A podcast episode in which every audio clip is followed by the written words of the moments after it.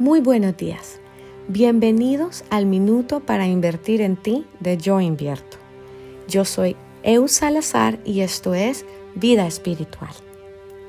Los seres humanos tenemos siempre expectativas cuando vamos a comenzar cualquier proyecto, cualquier relación, incluso antes de realizar un viaje.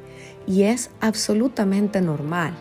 Las expectativas existen pero las expectativas no deben dominar nuestras emociones. Si se realiza o no, o cómo se realiza lo que queremos, no debe de influir en cómo nos sentimos. Esa es la clave. Cuando decimos sin expectativas, realmente no se puede cumplir. Como seres humanos siempre las tenemos, pero radica en nosotros que eso no determine nuestra felicidad.